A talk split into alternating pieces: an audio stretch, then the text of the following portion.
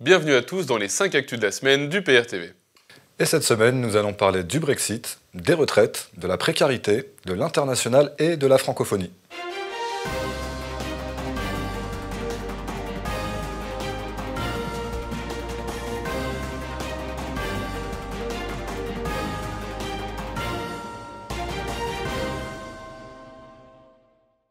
Selon France Info, Boris Johnson aurait vacillé en 48 heures.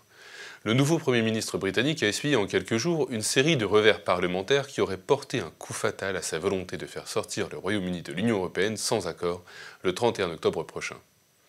En effet, les parlementaires ont à la fois bloqué une sortie sans accord et empêché la mise en place d'élections générales anticipées. Contrairement à ce qu'en dit France Info, Boris Johnson tient bon, car il refuse catégoriquement de demander à l'Union européenne un nouveau report du Brexit Soutenu par sa population, Boris Johnson compte bien appliquer le résultat du vote souverain du peuple britannique de 2016, même si quelques parlementaires européistes tentent par tous les moyens de l'en empêcher, quitte à trahir leurs intérêts nationaux et leurs électeurs. Boris Johnson menace d'ailleurs de ne pas respecter la loi sur le report du Brexit.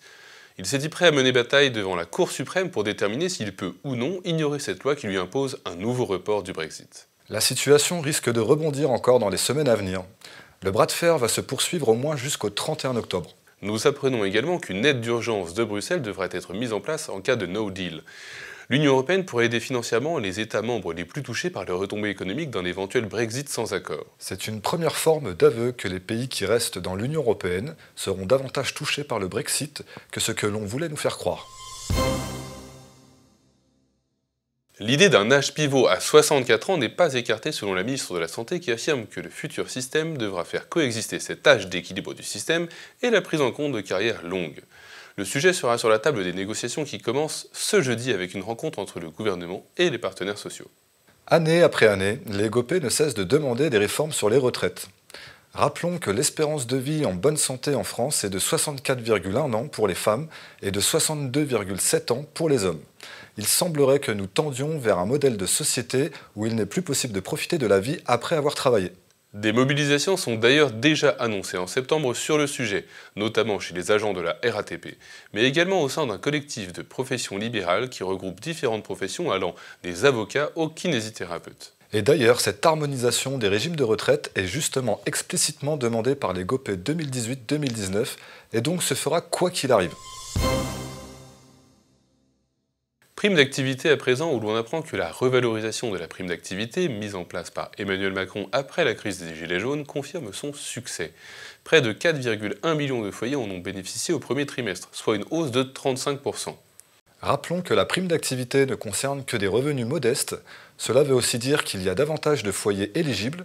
Même si cette prime est une bonne chose pour leurs bénéficiaires, cela soulage sans régler le problème de fond qui est de la déperdition d'emplois dans une économie asphyxiée par l'euro et les contraintes européennes. Impayé de salaire. Une envolée qui interpelle. L'Association pour les garanties de salaire des entreprises en sauvegarde, redressement ou liquidation constate une hausse des avances de rémunération portée par une recrudescence des défaillances d'entreprises de plus de 100 salariés. Le Frexit, ce n'est pas qu'un slogan, c'est aussi redonner un ballon d'air à l'économie en se donnant les moyens de la protéger et en dévaluant la monnaie pour rendre l'industrie beaucoup plus compétitive. La taxe foncière augmentera pour 130 000 foyers fiscaux selon Darmanin, qui a estimé que 130 000 foyers allaient connaître cette année une hausse de la taxe foncière en raison d'une révision de la valeur locative de leur propriété. Il a minimisé la portée de cette augmentation qui ne concernerait que 0,3% des contribuables. Rappelons qu'une des promesses de campagne d'Emmanuel Macron, et sûrement sa plus populaire, était de supprimer la taxe d'habitation. Alors même si cela suscitait beaucoup de questions quant au financement des collectivités locales, Force est de constater que sa promesse sur la taxe d'habitation a été reportée et que le foncier vise à être augmenté. La SNCF se prépare au Big Bang de la fin du statut de cheminot. À partir du 1er janvier, la SNCF recrutera des salariés sans le statut. Que le statut de cheminot soit susceptible d'évoluer est une chose, mais que cette transformation se fasse de façon brutale et surnoise par la généralisation d'emplois de contractuels est un scandale imputable à la récente loi de la transformation de la fonction publique. Le service public a tout à y perdre. La Cour des comptes met en garde Bercy au sujet de la fiscalité internationale et de la taxe GAFA, car elle craint que les négociations en cours à l'OCDE sur les taxations des multinationales, notamment du numérique, ne portent préjudice à la France. Elle estime que l'État avance quasiment à l'aveugle sur le dossier et l'appelle à renforcer son expertise. Comme la France n'est plus souveraine de ses politiques économiques, elle doit tenter des manœuvres internationales pour essayer de défendre ses intérêts. Malheureusement, ces manœuvres sont faites par un gouvernement qui semble naviguer à vue en manquant d'expertise. Car il est habitué à suivre la feuille de route de Bruxelles en se focalisant principalement sur le marketing et la communication. En fournissant des armes à l'Arabie saoudite, la France, le Royaume-Uni, mais aussi les États-Unis seraient complices de crimes de guerre, selon l'ONU. Un rapport des experts de l'ONU sur le conflit au Yémen, qui a été rendu public ce mardi 3 septembre, établit qu'une multitude de crimes de guerre ont été commis depuis le début de la guerre par les diverses parties concernées. La France a une politique étrangère qui la déshonore, en étant vassale des décisions expansionnistes de l'OTAN. D'ailleurs, selon la Croix-Rouge, une frappe de la coalition emmenée par l'Arabie saoudite sur un centre de détention tenu par les rebelles Houthis a encore fait plus de 100 morts au Yémen. Croix-Rouge qui affirme qu'elle s'efforce de fournir une aide médicale urgente aux victimes. Les guerres sans morts n'existent pas, pas plus que les guerres sans propagande. C'est à celle-ci que l'on doit le silence assourdissant qui entoure ce conflit, dans lequel les armes françaises font des victimes civiles tous les jours. De son côté, Vladimir Poutine signe un traité d'amitié de durée indéfinie avec la Mongolie. Selon le président russe, le nouvel accord porterait sur des relations bilatérales à un niveau sans précédent. Même si les États-Unis ont essayé de nouer des relations stratégiques avec la Mongolie pour freiner la constitution d'un grand espace eurasiatique, la diplomatie russe poursuit avec succès son projet d'intégration, d'autant plus que l'Asie centrale, l'Iran et l'Inde sont de plus en plus favorables au projet. Et passons maintenant à la bonne nouvelle de la semaine. Air Canada a été condamné pour violation des droits des francophones.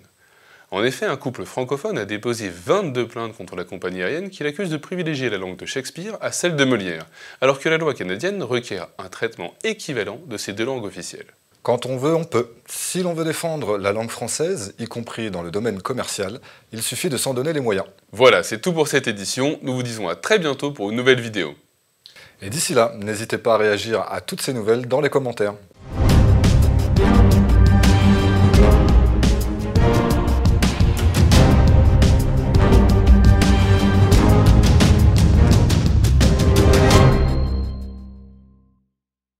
Voilà, c'est tout pour aujourd'hui. Et maintenant, si vous voulez d'autres nouvelles, tous plus mystérieuses, retrouvez-nous sur les réseaux sociaux. Et il fait trop bien les accents, c'est un truc Ouais, de fou. bien, bien.